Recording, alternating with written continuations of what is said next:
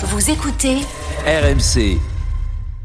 Amélie, aujourd'hui vous nous parlez euh, d'un drame. La mort d'une jeune femme après un passage aux urgences. Oui, le témoignage de Youmoussa nous a profondément bouleversés, on doit bien le dire. Sa fille Anissa aurait eu 25 ans cette année. Sa vie s'est arrêtée brutalement le 29 décembre dernier. Prise de douleur à la poitrine, elle est transportée au centre hospitalier de Saint-Denis, en banlieue parisienne.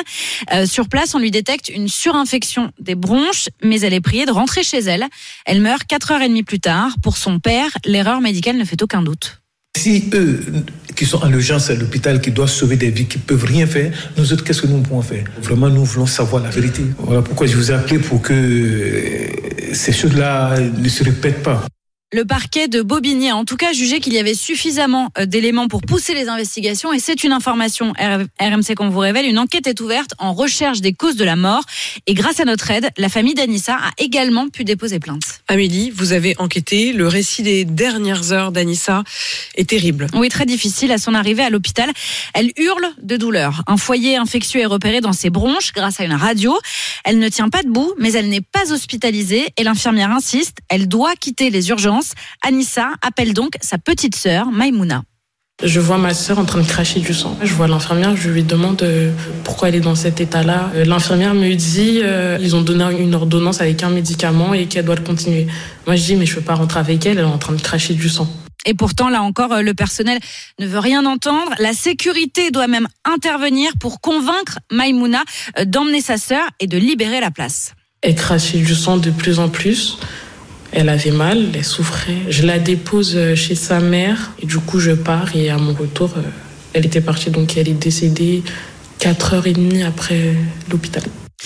Avec euh, Solène Leroux, nous nous sommes procuré le rapport d'autopsie et le dossier médical de la jeune femme. Le légiste a détecté une cardiomyopathie, une maladie génétique du muscle du cœur, qui aurait pu être diagnostiquée si elle avait eu des examens complémentaires. Amélie, que dit l'hôpital Eh bien, la direction nous a rapidement répondu, il faut le préciser, et dit n'avoir rien à cacher. Elle exprime son soutien à la famille d'Anissa, mais elle refuse de commenter une enquête en cours, ce qu'on peut comprendre. Ce qui nous a davantage étonné en revanche, c'est que le directeur nous a appelé en personne pour expliquer qu'il ne répondrait à aucune de nos questions sur l'état de ces urgences, le rythme, la pénurie des soignants et l'impact sur la prise en charge euh, des soignants. Pas de chiffres, alors que la saturation du centre hospitalier de Saint-Denis est régulièrement dénoncée par le personnel, notamment par le chef des urgences qu'on entend régulièrement chez nos confrères euh, de BFM TV.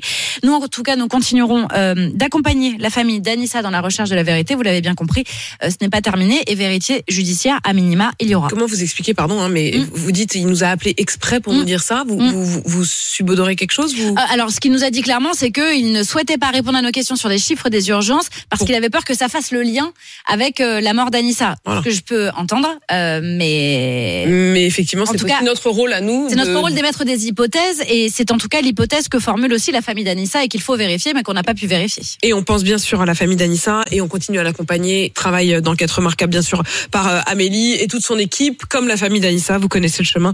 RMC avec vous, rmc.fr.